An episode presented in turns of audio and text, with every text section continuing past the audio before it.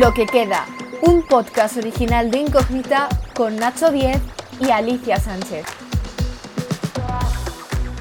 En el anterior episodio mencionamos la importancia de los espacios seguros y esta semana hemos querido hablar con los que crearon un lugar de culto en Madrid para la mayoría de personas jóvenes del colectivo LGTB. Son los que crearon el Cuenca Club Andrés Borque y Felipe Olaya. ¿Qué tal estáis? Hola, buenos días. Muy bien, aquí eh, nada, aclarar que lo creó Andrés y yo me uní al barco un poco más tarde, pero, pero bueno, aquí estamos, encantados de que nos hayáis Total, lo he creado yo, pero realmente lleva ocho años, con lo cual mm, somos creadores mucha gente que, que, durante todos estos años pues interviene, ¿no? ocho añazos, es que ya es tiempo, ¿eh? Muchísimo. Sí, sí, es mucho tiempo. Vale. Para, pues... para aprender cosas. Pues os queríamos preguntar un poco para que contaseis qué es el Cuenca Club y por qué lo creaste o lo creó Andrés, pero luego te uniste tú, Felipe. Pues a ver, Cuenca Club eh, desde un principio pretendió ser una fiesta despreocupada y sin postureos y donde todo podría pasar y, bueno, al final es que yo siempre he dicho que, Cuenca y cualquier cosa que he hecho en mi vida es una extensión de mi personalidad, entonces es como pues este rollo de despreocupado y de jijaja y de todo es fantástico y espectacular. Em, claro, al principio, o sea, nunca, nunca hemos, hemos dicho que, que Cuenca fuera una discoteca exclusivamente para el colectivo, ni hecha para el colectivo, simplemente una discoteca abierta a todas aquellas personas que se lo quieran pasar bien y que sean majos. O sea, al final creo que con el espíritu que tenemos y, las temáticas que hacemos, esa criba se hace, ¿sabes? Sola. Entonces, em, eh, bueno, eh, nació un poco así y eh, pues al final se ha convertido en, lo que es por, porque, por eso, porque las temáticas concuerdan y, las acciones que hacemos concuerdan con un determinado tipo de gente, que esa gente es el colectivo LGTBI, está claro. Eh, eh, pero sí, bueno, nació así de esa forma. Claro, entonces, o sea, os íbamos a preguntar si, si en el momento de buscar local o de montarlo todo esto al principio, Sí, claro, si estaba planteado como una fiesta LGTB o más dirigida a este público, os habrían puesto alguna pega en algún sitio de, pues oye, es que esto igual el público no lo vemos mucho que pueda venir o que sea un, un sitio para juntar a mucha gente. A ver, no, o sea, en realidad es que fue un poco o sea, esta fiesta la creé por encargo directamente. O sea, por encargo. No, no es que yo, bueno, a ver, ahora lo explico. Eh, yo hacía, yo, o sea, desde los 18 años que pincho y, desde los 19 que empecé a hacer fiestas como temáticas y con nombre propio y, y, en plan sesiones, ¿no? Antes de esta fiesta hacía una que se llamaba Es una fiesta, eh, por allá por los 2000, eh, finales tampoco soy tan vieja. Eh, los 2000 parece que la hiciste con 12 años. Pero también en Madrid. O sea, era como una sala en Madrid también. No, bueno, a ver, era una fiesta, o sea, yo vivía en Barcelona y era una fiesta mm. que se hacía en Madrid y Barcelona una vez al mes. Entonces, mm. eh, bimensualmente se hacía en una, en una ciudad. Entonces, eran temáticas también, las hacía con un amigo y, y la verdad que eran muy guays. Eh, y, bueno, era una sesión que, que iba haciéndose en una, en, una, sala cada vez. Bueno, no siempre, pero que, que, bueno, que de repente pues nos migrábamos porque, porque bueno, eh, era complicado. Entonces, eh, yo dejé de hacer esta fiesta y en una de estas que buscábamos sala para esa fiesta antigua, contactamos con la sala Pirandello. Pero en ese momento ellos estaban haciendo otra fiesta. Entonces em, eh, nos dijeron que nada. Tenían otra sesión semanal y demás. Y, entonces eh, lo que hicimos fue hacer un parón. Yo me saqué la carrera por fin y que me muchísimo. Y eh, cuando justo yo estaba ahí en plan, acabo la carrera, no sé qué hacer. Y entonces me llamaron los de Pirandello y me dijeron, oye, esta fiesta ya se ha acabado, ¿quieres hacer una fiesta? Y fue como, vale. Y, entonces me inventé Cuenca, eh, en plan, vamos a probar. Y bueno, eh, empezamos a hacer- Y de ocho años después aquí estamos. eh, a- una locura porque ha crecido muchísimo, estamos súper contentos y, y no damos abasto, la verdad. ¿Y por qué se llama eh, Cuenca Club? Vale, ¿por qué se llama Cuenca Club? Básicamente, a ver, tiene esa connotación homoerótica, Ah, pero eh, evidente, pero realmente eh, fue porque, porque, a ver, yo siempre me he caracterizado por pinchar cosas que en una discoteca no se, no se deberían pinchar. Eh, nadie querría pinchar hace mm, 12 años eh, High School Musical o Operación Triunfo porque era como cutre. Entonces, eh, como es algo que, que si se hacía, se hacía un poco en las orquestas de pueblo y en, y en los discomóviles, eh, de repente fue como, esto es tan provinciano que creo que el nombre de, de la fiesta tiene que ser como de una provincia de la España profunda. Y entonces, maravilla. claro, entonces fue como entre eso y la connotación que todos sabemos. eh, Pues, un pues- círculo perfecto. eso es así, el mejor naming. Total. Aunque es verdad que es un poco putada, porque porque eh, porque eh, Por había gente al principio que se iba a Cuenca ciudad pensando que era allí. No. Real. Real. Ostras, eh. Pues Yo las dos veces, las dos o tres veces que he salido al Cuenca, porque tampoco me ha dado tiempo a más, porque cumplí los 18 el año pasado, eh, es- cada vez que se lo decía a mi madre, en plan de, ¿a dónde sales hoy? Ah, no, por el al, al Cuenca, tal. ¿Qué? ¿Y cómo vas? ¿Y cómo vuelves? ¿no? ¿Cómo vas y cómo vuelves? Claro, claro. Era, ¿y- ¿Y cuánto te cuesta el bus? Y era, era así, un poquito caos, pero súper guay. Sí, mi familia tampoco lo entiende muy bien. En plan, no sabe, no sabe qué es eso. Soy fan, soy fan. Nada, pues que vengan, que vengan también. Que vengan también, por supuesto. Sí, sí. Oye, cuando veo madres me da la, me, me- me da la vida. O sea, Sí, van, madres y, y eso. A ver, no es, que, no es que vayan muchísimas, pero he visto dos en la vida. Yo yo he visto dos en la vida también. Realmente, Nacho y yo, cuando tengamos 50 años, seguiremos yendo. Y yo con 70 seguiré Y Nacho haciendo. estando ahí también. Que poniéndolo a tu lado. Total. Y, Y a la gente no em, entendiendo nada, pero da igual, diciendo, ¿por qué la gente de 70 años Da igual, pero-? Sí, ni siquiera habrá como la diferencia de edad, porque seremos como los mismos que vamos ahora, yendo como mayores. En plan, no habrá gente joven, seremos nosotros. No lo sé yo eso, ¿eh? No sé. No nos da, no Creo nos es da. complicado. ¿Y qué diríais que pretende ser el Cuenca Club para el colectivo? Habla A tú. Felipe, un poquito. eh, al final yo creo que aunque no naciera como un lugar específicamente creado para el colectivo, eh, sí que es verdad que como personas que vamos, digamos, creciendo dentro del colectivo y que ya pertenecemos, digamos, a una generación, eh, digamos, mayor de lo que ya son personas mayores de edad dentro del colectivo, eh, empiezas a darte cuenta de que sí que tienes una responsabilidad eh, a la hora de eh, crear estos espacios, ¿no? Entonces, a día de hoy sí que, aunque no se creó con, esa filosofía, a día de hoy sí que es eh, un lugar en el que velamos por la seguridad y la tranquilidad y la diversión sin prejuicios para el colectivo LGTB. Entonces, vas viendo que tienes un poco como que hacer batalla a pesar de no haber, digamos, creado la fiesta con esa idea, vas teniendo que hacer un poco batalla a la hora de defender algunos principios, ¿no? Eh, entonces yo creo que Cuenca es un poco eso ahora mismo. Es, es un espacio hetero-friendly porque obviamente no, no pedimos eh, un, Un carnet en la, en la entrada.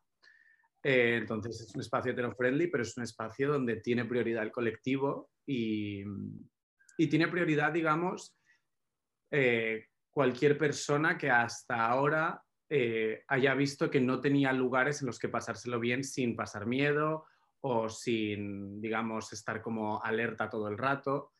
Eh, y por eso, ¿sabes? Hacemos como este tipo de, de comunicados como el de hace unos días diciendo, bueno, no vamos a tolerar ningún tipo de comportamiento que genere incomodidad y malestar en eh, el colectivo LGTB o en, incluso en, mujeres chica y chicas heterosexuales o en mujeres trans que se puedan sentir violentadas por hombres cis heterosexuales que, que no entienden que no tienen que hacerse con, con todos los espacios en los que están. Entonces yo creo que es mm. Sí, hay un exceso de protagonismo por, de toda esta gente, de querer ser siempre el centro de atención y de, estar en todo, absolutamente. Pero bueno. Y luego... No siempre, quiero decirte, yo me he encontrado con gente hetero, gente con hombres heteros. No, claro. Que son, aquí, no para defender a, aquí, no estamos para defender a los hombres. No, no, coño, pero sí que es verdad que, a veces te encuentras pero yo de verdad me alegro muchísimo cuando, cuando veo que, que hay personas que, saben estar. Ya. que tienen un mínimo de educación. que no son todos, claro. Que tienen un mínimo de educación. Con eso yo me pongo contento, o sea, pide poco. Es que es alucinante. Es alucinante, es que es de locos, la verdad. yo creo que al final eh, lo, que, lo que pasa es que realmente hemos creado eh, unos espacios seguros, entre comillas, que siempre han girado en torno al mundo de la noche, ¿no? Somos como un poco los, vampiros y las vampiresas de la sociedad heteronormativa y solo podemos salir eh, cuando ellas y ellos duermen, ¿no?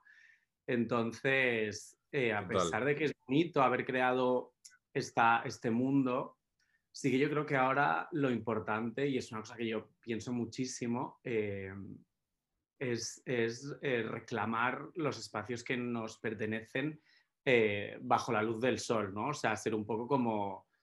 Que yo creo que eso es una cosa que en los 70 estaba como ocurriendo a partir de la revolución, digamos, de, los años 70 y de los derechos LGTB y tal. Era muy interesante ver cómo se estaban ganando espacios durante el día y llegó, llegó la crisis del SIDA, bueno, este genocidio por omisión del, del SIDA. Y, y claro, nos, recluimos en la noche una vez más y ahora lo que tenemos nosotros es como, y nosotras y nosotras, es recuperar ese, esa lucha de los 70 de, oye, ¿no? O sea, los parques también son nuestros, eh, espacios culturales, espacios de ocio, librerías, galerías de arte, que parecen sitios muy LGTB, pero luego no lo son tanto. Hmm. ¿no?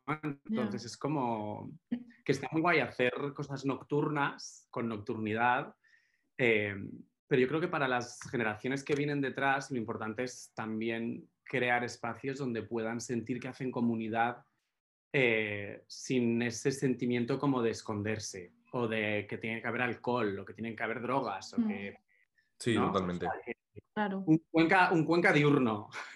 Ojalá, ojalá. Oye, estaría súper chulo. Un cuenca in the park.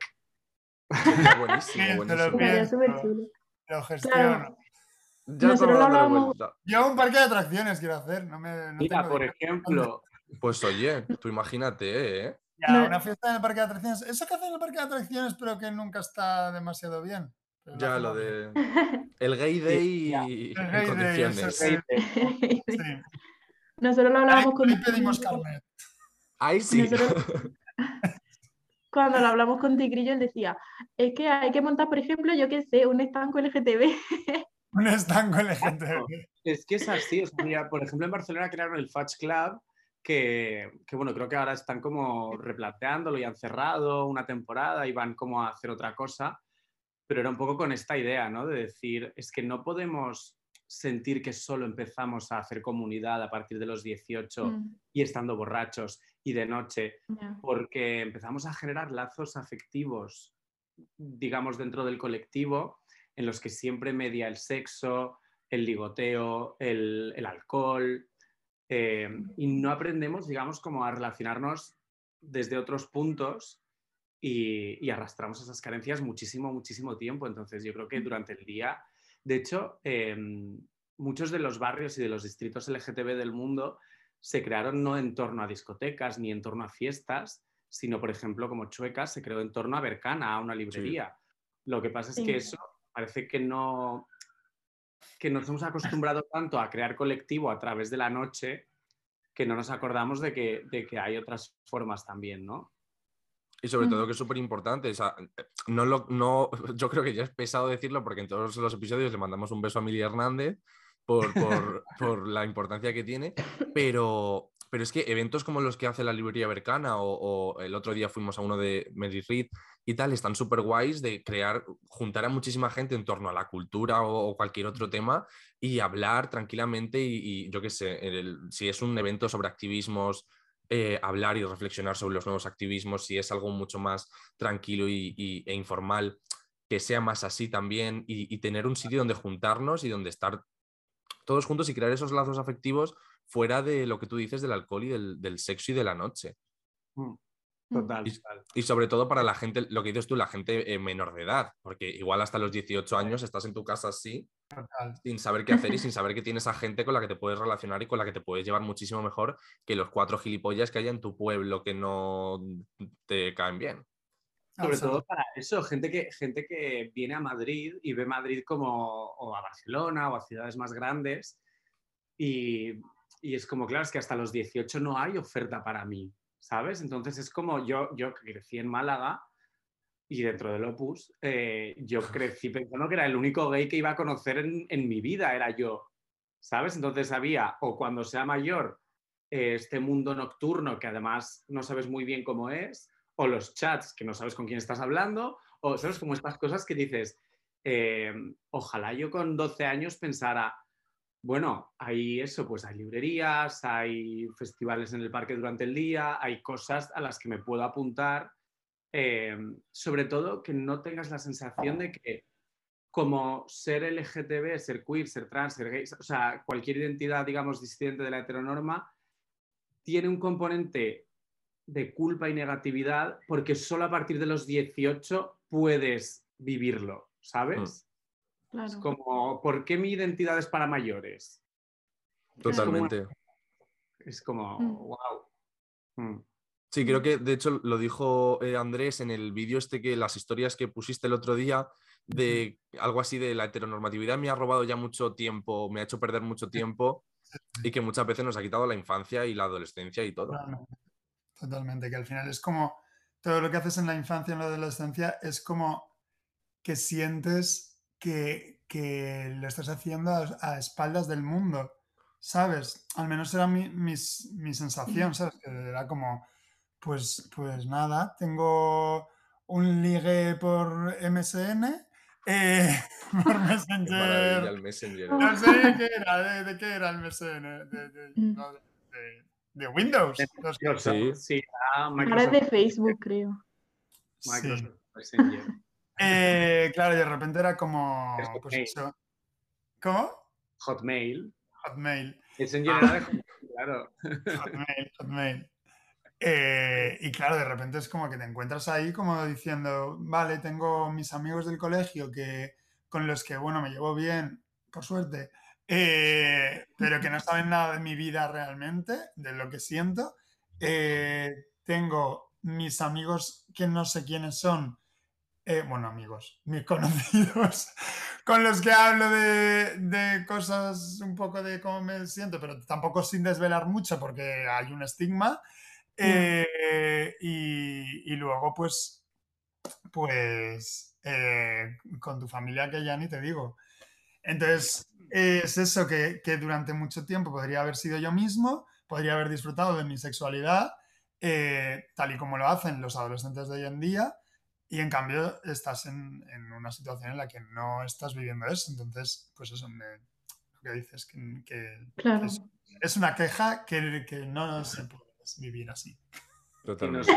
Que me alegra muchísimo que, que veo, ¿sabes? Con la gente que viene a Cuenca eh, y demás, veo como que esto ha cambiado drásticamente, al menos en, en una parte de, de la juventud. eh, y me alegra muchísimo porque es como, o sea, nunca en la vida hubiera imaginado eh, a una persona de 18 años ya, o, o, bueno, de menos, expresando su sexualidad o su género de, de esa forma tan abierta y, y sin miedo, ¿sabes? Me parece, me parece súper guay. Claro que por lo menos las cosas están cambiando un poco, al menos. Por fin. Sí, es una cosa como de. A ver, yo creo que es que ahora como sí que estamos empezando a reclamar nuestro espacio de otra manera, digamos políticamente y, socialmente, yo creo que nos estamos encontrando con, más eh, resistencia heteronormativa por, porque ya no estamos aceptando, digamos, lo que estaban dispuestos a darnos, ¿no? Entonces, mm. Claro, es como muchos pasos que fuimos dando, que el colectivo fue dando eh, internacionalmente y, en España y tal, en cierto modo era hasta donde la heteronorma estaba un poco dispuesta a ceder, ¿no? Y ahora ya empieza a notarse un pulso eh, que yo creo que hay un poco como que reagruparnos y reevaluar nuestras prioridades y en qué espacios queremos luchar y, y dónde queremos poner la energía porque, claro, ahora es cuando empiezan a echarnos a los leones otra vez, un poco como, bueno, ya os podéis casar, ¿qué más queréis? Y es como, no, la educación no la vais a tocar, a los niños no los vais a tocar, y es como, no, es que precisamente la educación y para los niños es donde hay que crear espacios seguros. Eh, no, o sea, es justo ahí donde tenemos que intervenir. Entonces, es como yo creo que es como la batalla más, más grande a la que nos vamos a enfrentar como colectivo eh, en los próximos años, es precisamente crear espacios seguros para infancias eh, LGTBIQ, ¿no? o sea, donde ellos puedan eh, expresar sus dudas, expresar sus procesos internos, eh, porque al final es lo que, digamos, la derecha y el conservadurismo y los fascistas dicen, es un poco como, es que estáis adoctrinando a los niños o le estáis diciendo a un niño de cuatro años que es gay o es como no, le estamos diciendo a un niño de cuatro años o de cinco o de ocho o de diez, a una niña o a un niño, eh, todo lo que te surja en tu infancia y en tu proceso de desarrollo, puedes hablarlo con total naturalidad, intentaré darte las respuestas que necesites, si no las tengo, me informaré al respecto, pero siéntete libre a la hora de expresar cualquier eh, duda, cualquier, o sea, todo, ¿no? Entonces es como, eh, es ahí donde, donde podemos evitar que generaciones que vienen tengan que hacer la misma performance de la que hablaba Andrés, que hemos hecho muchos y muchas, de eh, sin tener herramientas para ello, tener que crearnos una identidad que, que, encaje en lo que la sociedad espera de nosotros o de nosotras, ¿no? Entonces, y yo creo que ahora hay que echarle ahí un poco de, de, fuego a la lucha porque se viene. Se, vienen cositas, que viene gorda la gente. se vienen muchas cositas. Se viene gorda. Sí, sí, sí. Como ya hemos hablado un poco de la importancia de tener espacios seguros y todo eso, eh, os queríamos decir que, claro, ahora el Cuenca se ha hecho, o sea, es súper famoso ahora que yo el lunes intenté comprar una entrada para este fin de semana y no quedaba ninguna y lloré muchísimo porque ya me han pasado como cinco veces. Tengo que estar ahí como en la cola de un concierto. ¿eh? Ya, es una locura. Las de Harry Styles acabarían tan rápido, lo dudo. No. Eh, de Harry Styles todavía hay. De Harry Styles todavía Somos más famosos que Harry Styles, ¿vale? Hombre, hombre. Entonces, un poco que cómo ¿Cómo habéis conseguido consolidar tantísimo el Cuenca y cómo hacerlo tan, no sé, tan que nos matamos? En plan, es que nos matamos por la entrada. A ver, han sido un, poco muchas circunstancias a la vez. O sea, sí que es cierto que antes de la pandemia eh, también, está, o sea, la fiesta empezó, empezó eh, siendo en Pirandello, pero Pirandello antes eran dos salas diferenciadas que no se podían, no estaban conectadas. Eh, y empezó ahí y empezó muy flojo, muy flojo, fue cogiendo fuelle, eh, fue cogiendo fuelle, fuelle, y eh, hubo un momento en que en algunas ocasiones tuvimos que abrir las dos, las dos salas, la gente iba por fuera para cambiar de sala a sala, era un poco una locura. de ahí se hicieron, se hizo una obra y se, se crearon las tres salas que hay ahora mismo.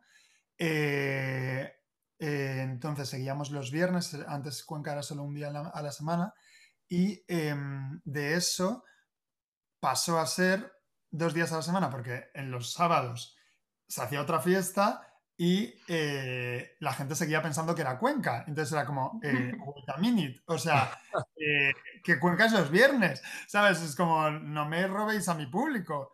un poco. Entonces de repente fue como esa fiesta acabó medio y fue como, oye, pues mira, ya que estoy, ya que estoy, que, que el público piensa que también son los sábados, abrimos los sábados también. Viernes y sábados, tres salas, no sé qué. Entonces de repente, pa, pa, pa, pa, pa, llega la pandemia, todo muere. Y la cosa que está pasando ahora y que está pasando a nivel general es que eh, la gente está loca saliendo. Y claro, yo creo que también es durante estos dos años, vosotros que, que habéis cumplido la mayoría de edad durante este tiempo, imagino, o bueno, o más tarde, más temprano, hay dos años de gente que se moría por salir, ¿sabes? Entonces de repente es como toda esa gente quiere exprimir este momento antes de que se lo arrebaten de- de- otra vez. Entonces yo creo que es toda esa gente, claro que además es un poco el, el target eh, de Cuenca, entonces es como eh, no caben, no caben. Y por eso hemos abierto jueves, por eso la gente va los miércoles y se piensa que es Cuenca y es como que no es Cuenca los miércoles, que voy a Ah, tener que hacer Cuenca todos los fines, todos los días de la semana para que la gente no se piense que Cuenca es... es- Eso te iba a decir, digo, yo apoyo eso, la apoyo Es que, muchísimo. por favor, por, por lo menos que pueda ir un día. Pero que- este jueves. Mira, mañana hay entradas todavía, pocas, pero Esto, sale, esto sale domingo, Andrés. Van a pensar que, igual. que estás invitando. Bueno, No, que no nadie. Los lunes no. También- Al final también hay una cosa de, de ser una fiesta de temáticas que sabe exactamente a quién va dirigida, que sabe aprovechar las cosas del momento y También sabe también eh, aprovechar unas nostalgias que no son oportunistas, sino que son reales. Son O reales. sea, al Sí. final es saber quién es tu público y saber eh, lo que tu público va a disfrutar. Entonces, Es coger verdad. y que Amaya Montero y Malú se pelean por Twitter, pues Amaya Montero versus Malú. Que, Maravilla, o sea, claro. que Taylor Swift y Adele compiten por el disco más vendido porque van a publicar a la vez y al final una se asusta y tiene que cambiar el día de la- del lanzamiento, pues Taylor Swift versus Adele. Que queremos hacer un remake de esto, pues, ¿sabes? Y el público dice, wow, me conocen de verdad. Y no es ¿sabes? Es como, "Ah, Es y no es postureo, es que son No. como yo, es real son como yo. Yo fui a la del Macaitana. Me quito mérito a veces, nos quito A mérito. O sea, quiero decir, es que, La del que- Macaitana estuvo chulísima. Ya. que, que el pocho sale, pues sale un oso pocho en un desfile de Navidad de Reyes, de la Ese pocho, ese pocho tiene que venir a Pues Cuenca. Va a Cuenca para que os hagáis fotos con oso pocho. Claro, es- sea, que ese es es- nuestro humor. es eso. Es que es eso. Totalmente. La fiesta es un meme, en realidad. Cuenca es un meme, con música. Total. Totalmente. Jo, pues muchísimas gracias, chicos, por, por, por habernos cogido la, la llamada y que, que estamos deseando poder ir a Cuenca. En, en la semana que viene estamos a las 2 eh, dándole Bueno, no preocupéis, que para vosotros os, os invitamos. No es lo fácil. Para el fin de que viene estáis invitados, no os Sí, por favor, Me no guardéis no. La- las- Nosotros la pagamos, obviamente, pero guardad dos. Que dos no se vendan. Porque si no. Ok, ok. Bueno, Que esto no salga, ¿eh? Esto no salga que la gente se nos echa y va a decir. No siempre precedente. El minuto y medio, el último minuto y medio va a ser un pi y ya está. Y, Y luego la La gente se cree de podcast y que nos invite. A la- Claro, es que no se puede todo, amore. Pues muchísimas gracias. Sí, Nada, muchas gracias. Nos vemos. Adiós. Chao. Adiós. Chao.